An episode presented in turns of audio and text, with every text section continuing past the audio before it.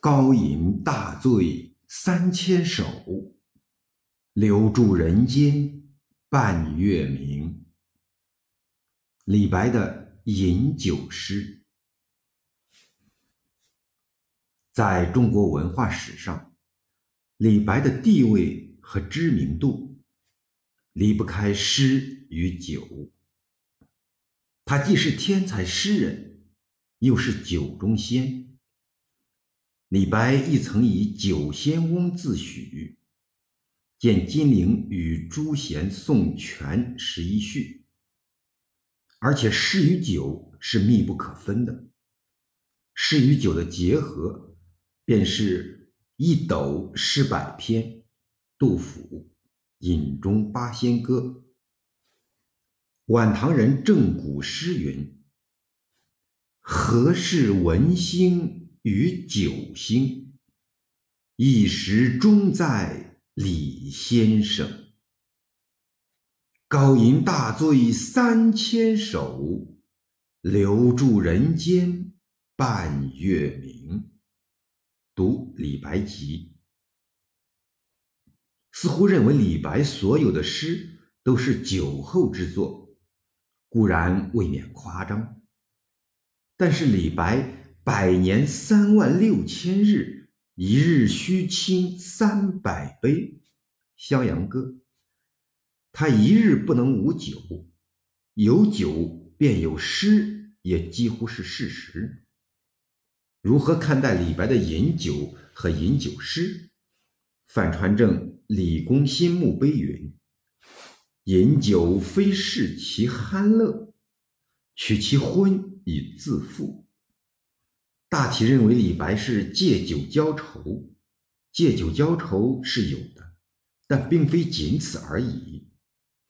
李白饮酒也有视其酣乐的成分，也有其他比借酒浇愁、视其酣乐更复杂的成分，是值得予以探讨的。酒之为物，是一种对人类具有二重消费意义的。特殊消费品，一方面，它是比布帛、书素等基本生活资料更高级的物质消费品；另一方面，又因其能引起人的心理愉悦而成为一种精神消费品。就这个意义讲，饮酒或曰酣乐，乃是普通人们的一种正常生活享受需求，尤其是精神生活的享受需求。酒还有一种属性，就是饮酒达到一定量时，会刺激大脑皮层，使人进入精神亢奋甚至迷狂的状态，即醉态。在充满矛盾和斗争、充满欢乐与痛苦的现实社会中，为了感情的发泄或感情寄托的需要，人们有时要凭借饮酒来寻求精神刺激。从而使饮酒在人生享受上的意义的基础上，又获得对于人的精神生活的新的意义。愉悦、兴奋作用和遣愁作用，从积极方面说，这两种作用都高于人生需求中的享受层次，而与人生需求中的发展层次有关。前者可以激励人在发展过程中上升时的追求热情，后者可以排解人在发展过程中受挫时的精神痛苦。世俗的饮酒常常停留在享受的低层次上，不仅如此，它还会畸形发展，达到沉迷取孽、醉生梦死的地步。孔子在《论语》中所谓的“不为酒困”，子罕为酒无量，不及乱，相党，反映了儒家酒文化中庸平和的特色，即对世俗饮酒的某种节制。漫长的封建社会中，文人的饮酒故不同于世俗的饮酒，常常也不受儒家节制饮酒的束缚。如有名的西晋竹林七贤的饮酒，李白的饮酒也是如此。但李白的饮酒又不同于任何封建时代的任何一位文人的饮酒。他的饮酒乃是盛唐繁荣富足的社会生活、蓬勃向上的时代精神和盛衰转换之际的政治背景与其独异的个性相结合的产物。他的饮酒和饮酒诗作为一种文化现象，被后世人概括为。太白遗风就是证明。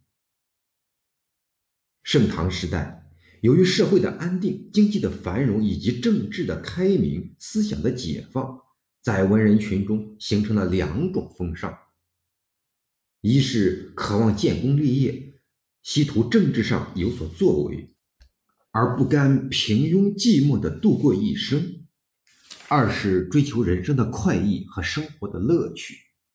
纵乐虽成为他们日常的生活方式，前者体现了他们对人生的发展的需求，后者体现了他们对人生享乐的需求，二者兼得互补，构成了盛唐知识分子完美无缺的人生观。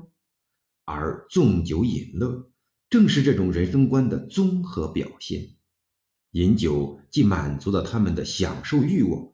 又鼓舞了他们进取的精神，还为他们提供了在人生各种际遇下宣泄感情的最佳形式。作为盛唐时代领袖群伦的特异之才，李白把这种知识分子的时代风尚发挥到了极致。一方面，他高唱着“大鹏一日同风起，扶摇直上九万里”，上李邕。要实现其建功立业的宏伟抱负。另一方面，他又高唱着“人生得意须尽欢，莫使金樽空对月”，将进酒。要实现人生的美好享受。盛唐诗人中，没有谁把纵酒之乐写得比李白更淋漓尽致、更美妙动人的了。然而，李白又不仅仅是以酒纵乐。当他把工业理想和创造激情灌注到饮乐中时，他的饮乐就以其进取精神远不同于世俗的饮酒。当他借了酒的力量进行美妙绝伦的诗歌创作，并且在其饮酒诗中进行无所顾忌的情绪宣泄，对压抑者进行恣意反抗时，他的饮酒。就不但冲破了儒家文化的桎梏，而且超越了封建社会的任何一位文人。李白的饮酒诗所渲染的，首先是富有诗意的饮乐场景，其中最可注意的是市井饮乐。琴奏龙门之律童，玉壶美酒清若空。崔贤佛住与君饮，看朱成碧颜始红。胡姬貌如花，当卢笑春风。笑春风舞罗衣，君今不醉将安归？前有樽酒行其二。武陵少年今是东，银鞍白马度春风。落花踏尽游何处？笑入胡姬酒肆中。少年行其二。银鞍白鼻瓜，绿地障泥锦。细雨春风花落时，挥鞭直就胡姬隐。白鼻瓜，何处可为别？长安青倚门，胡姬朝素手，宴客醉金樽。送裴十八图南归嵩山其一。这里我们摄取了李白诗中描写市井饮乐一族有关共性的场景，即饮于长安胡姬酒店。诗中重现了人们兴致勃勃的到长安胡姬酒店饮乐的场景。这里有清若空的美酒，有容貌如花的胡姬，人们一边饮酒一边听乐观舞。这种众美聚集的饮乐场面，是极富有时代特征的美好生活实景，如同一幅幅画面，使后世读者有身临其境之感。其次，是对数杯入唇后富有诗意的心理感受的描写，其饮乐的基调是畅朗宽舒的。兰陵笑酒郁金香，玉碗盛来琥珀光。但使主人能醉客，不知何处是他乡。客中作。风吹柳花满店香，无鸡压酒换客尝。金陵子弟来相送，欲行不行各尽觞。请君试问东流水，别意与之谁短长？金陵酒肆留别，乡愁和别绪，原是古代文人最敏感的两种情绪。但在李白的饮酒诗中，前者化为乌有，后者也变得非常清淡，仅成了诗中抒情的陪衬而已。李白饮酒诗中关于酒作用于人心里的愉悦感受的诗很多，无论春夏秋冬，或是花前月下，或是独酌，二人对酌，或是聚众欢饮。随着具体饮乐环境的变化，饮乐的心理又呈现出多样性，但无一例外的都能传达出层出不穷的美感。酒可以使诗人平常的心理变得愉悦起来，使本来就愉悦的心理变得更加炽烈。酒是诗人亲密无间的朋友，常常引导诗人进入美妙无比的愉悦境界。下面一首诗可以看作是诗人对酒的赞美之歌。天若不爱酒，酒星不在天；地若不爱酒，地应无酒泉。天地既爱酒，爱酒不愧天。以闻清彼胜，复道浊如咸。咸胜既已饮，何必求神仙？三杯通大道，一斗合自然。但得酒中趣，无为行者传。月下独酌其二，李白所抒发的这些饮乐的心理感受，是酒对人的精神愉悦效应的诗化表现。这些感受事实上并非李白所独有，而是存在于人们日常的饮乐活动中。每一个社会成员在其饮乐实践中，都会有程度不同的经历和体验。从这个意义上说，李白的日常饮乐本质上乃是平民化的、大众化的。李白的这一类饮酒与大众平民不同之处在于，他能从日常饮乐中提炼出丰富的诗意，将其引向高雅的审美境界，并十分完美的用诗的形式将这些感受表达出来。所以，李白的这一类饮酒来自于世俗的饮酒。又超越了世俗的饮酒，饮酒之乐和人生享受的满足，仅仅是李白饮酒时表现的最基本、最繁近的浅层次意义。作为酒仙的李白的独特个性和卓异品格，并不主要表现在这一层次上。李白的饮酒使后人为之倾倒，并使后人望尘莫及的一个重要方面，便是他的一斗诗百篇。这就要从人生发展的意义上认识李白的饮酒和饮酒诗了。李白一斗诗百篇。是杜甫在《饮中八仙歌》中发出的赞美。对于李白在饮酒中奇迹般的发挥其智慧才能的现象，应作如何解释呢？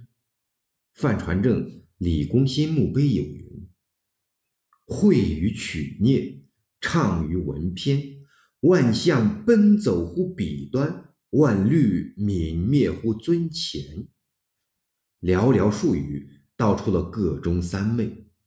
李白在醉中，其所以文思最畅，是因为酒的兴奋效应在发挥作用。在酒的刺激下，诗人的精神处于高度亢奋状态。一方面，平日困扰诗人的各种世俗虑念和现实利害关系都被淡化或忘却，思维活动的理性制约明显松弛。此即。万虑泯灭乎尊前。另一方面，人的主观精神扩张开来，创作灵感和想象力变得异常活跃。通常心态下不可能出现的种种奇妙现象，甚至是幻象连篇而至。此即万象奔走乎彼端。诗的本质正是凭借激情和想象的艺术创造。从这个意义上说。饮酒和酒醉正是诗歌创作的特殊契机，醉中为诗，故往往造成奇妙的诗境。这种诗境又总是让呈现着壮浪纵姿的豪迈气象。这是酒对世俗万虑的抑制作用和对创作的兴奋作用双重效应，与诗人豪放性格的相互鼓动、相互促进的结果。奇妙的想象与豪迈的格调，构成了李白饮酒诗中大醉之作的基本特色。遥看汉水鸭头绿，恰似葡萄出波浮。此江若变作春酒，垒曲便筑遭秋台。襄阳歌。华阙君山好，平铺湘水流。巴陵无限酒，醉杀洞庭秋。陪侍郎书游洞庭最后三首其三。豪气横溢，妙想无端，不可思议又不可仿效。这样的诗，恐怕诗人自己在。酒的兴奋作用解除后，都不可重复为之。诗仙兼酒仙的李白，恰好在此时把他的艺术才能发挥到一种绝妙的境地。李白有很多诗是在饮酒过程中大醉状态之中写出来的，妙语如泉涌。人们所熟知的奇特想象之语、大胆夸张之语、瑰丽比喻之语。多是酒后的产物，酒这种享受之物，在李白那里竟成了他艺术创造的动力。郭沫若说，李白的好诗多半是醉后做的，是千壶酒的力量，与李白好像是得到了百万雄兵。关于李白，李白的道教迷信及其觉醒，这些都是了解李白的知音之言。最终为诗，而且愈是最终诗愈做得好，可以说是从人生发展意义上认识李白饮酒和饮酒诗的第一层意义。那么，李白以酒的兴奋效应来鼓舞他在广泛的社会事业中的进取精神，则可以是从人生发展意义上认识李白的饮酒和饮酒诗的第二层意义。李白一生的事业有二：一为为师，一为从政。主要的人生目标还是从政，但李白从政的道路充满了艰难曲折。在漫长的追求过程中，李白经历了一次次希望的幻灭，遭受过一次次沉重的打击。在命运面前，他产生过痛苦，也有过消极和悲观，但他又总是能从痛苦的悲观中解脱出来，重整旗鼓，继续奋力前行。这种不屈不挠的奋斗过程，始终与痛饮狂歌相伴随。当然不能把李白的精神力量的源泉归结为酒，但酒作为一种兴奋剂，作为李白精神力量的一种辅助力量，曾经在某些重要时刻对他产生过精神鼓舞作用，却也是不容怀疑的事实。有他的饮酒诗《梁元吟》为证：“人生达命岂暇愁。”且以美酒登高楼，平头奴子摇大扇，五月不热宜清秋。玉盘杨梅为君设，无言如花皎如雪。迟言把酒但饮之，莫学夷其。是高洁。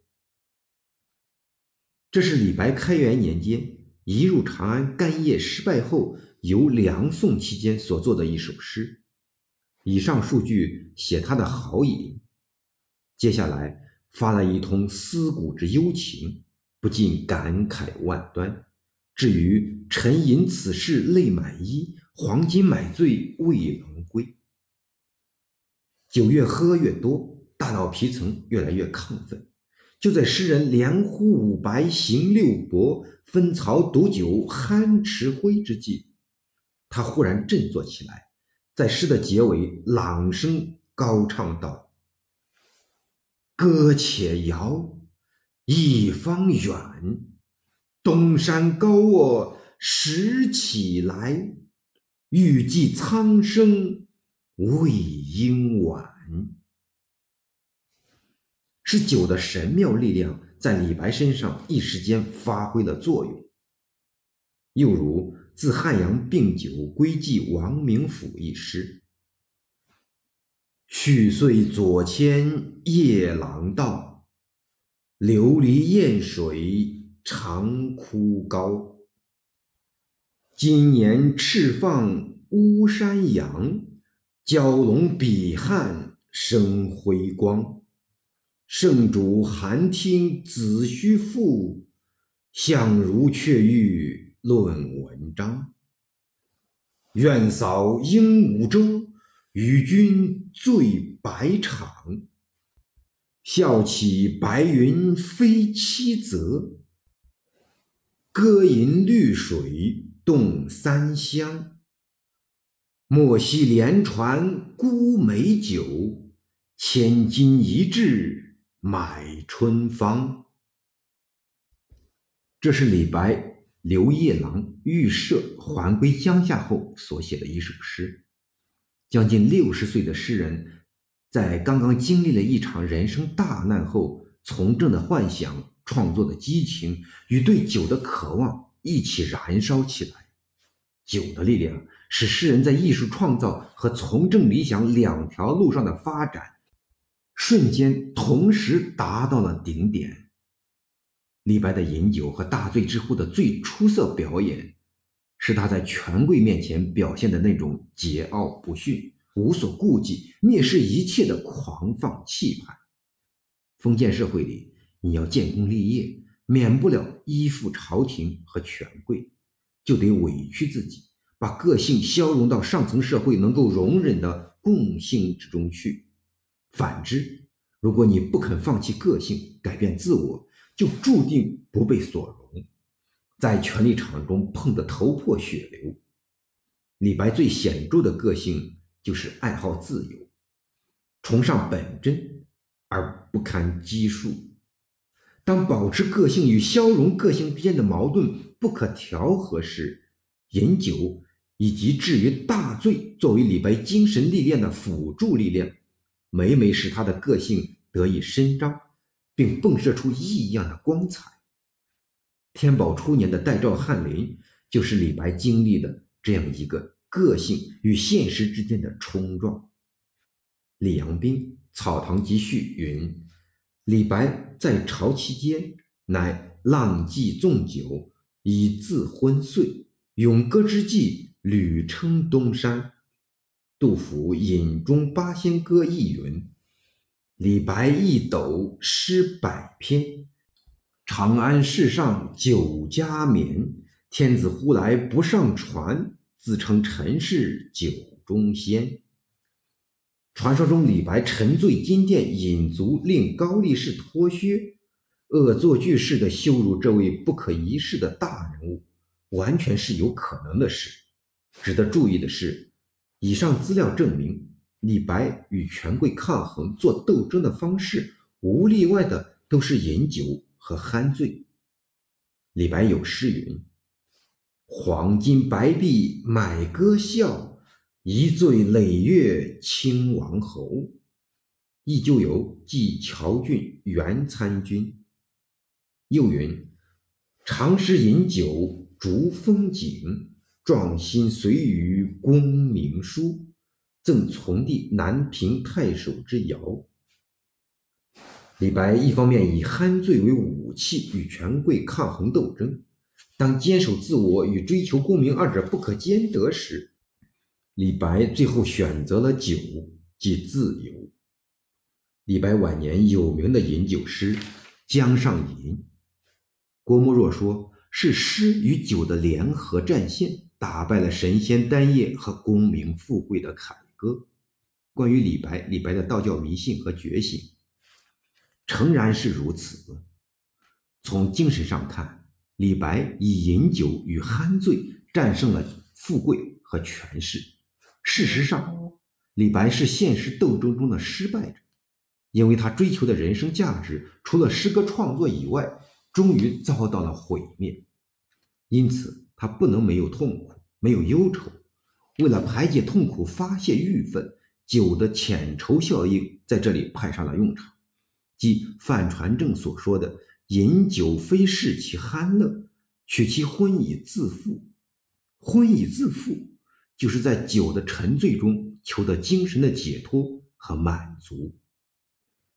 李白以酒遣愁，在他的饮酒诗中，往往出现两种极端境界：一种是遣愁效应极佳的境界，即李白所说的“穷愁千万端，美酒三百杯，愁多酒虽少，酒轻愁不来。”所以知酒盛酒酣心自开，月下独酌其四。人们所熟悉的月下独酌其一，花间一壶酒，就是这种境界的典型。这首诗本是遣愁之作，但愁却无影无踪，只剩下一片空灵美妙的诗情。全诗格调潇洒旷达，天真烂漫。